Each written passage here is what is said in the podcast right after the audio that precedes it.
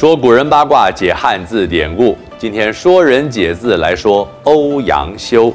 欧阳修字永叔，号醉翁，又号六一居士，北宋的政治家、文学家，名列唐宋八大家。那赌博一定常在输啊？哪有？你不是说他叫永叔吗？嚯、哦！欧阳修的父亲欧阳观，曾在四州锦州任官。欧阳修四岁的时候，父亲过世了，母亲郑氏只好带着欧阳修和妹妹来到随州投靠欧阳修的叔父。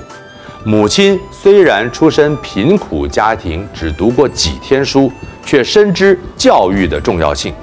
母亲教导欧阳修做人做事的道理：人不可相怨，不能随声附和、随波逐流。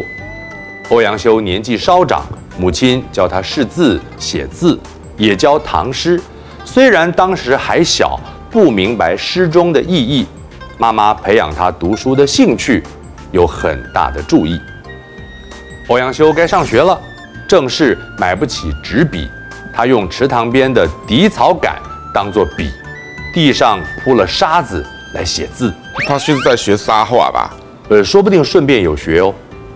就这样，妈妈手把手教欧阳修写字，欧阳修也不负所望，努力练习，直到工整为止。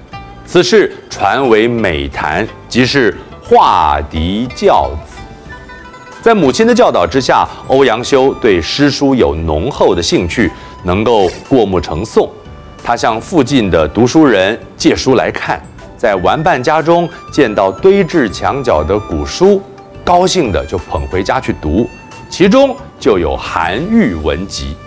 十多岁的欧阳修惊叹于韩愈文章的深厚广博，成为他提倡古文运动的契机。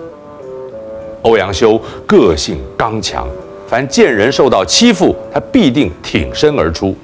母亲欣赏他的正直，也担忧他宁折不弯的性格。曾有老者开导他：“柔能克刚。”欧阳修年幼，不解其意。二十四岁，欧阳修高中进士。我国中就进士了。欧阳修眼睛近视的时间不会比你晚。他在洛阳当官，以诗会友，也结识了范仲淹。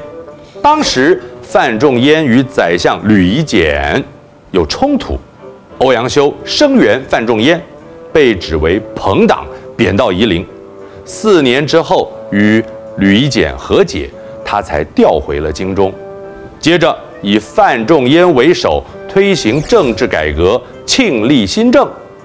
政敌再度抨击范仲淹等改革派结交朋党，欧阳修就写了《朋党论》反击，还是被贬到河东。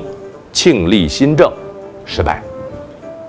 政敌诬陷欧阳修在养女出嫁之前与他乱伦，虽查无此事，欧阳修仍被贬为滁州太守。在滁州，欧阳修写下了《醉翁亭记》。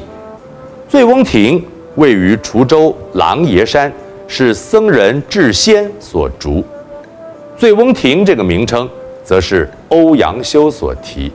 欧阳修时常和友人在亭中聚会饮酒，才喝一点儿就醉了，而且年纪比较大，所以自号醉翁。那他很省呢，才喝一点就醉了啊！就是啊，《醉翁亭记》写道：“醉翁之意不在酒，在乎山水之间也。”在亭中喝酒，心意也并非是杯中之物，而在于周围的美景，能让人忘了烦忧。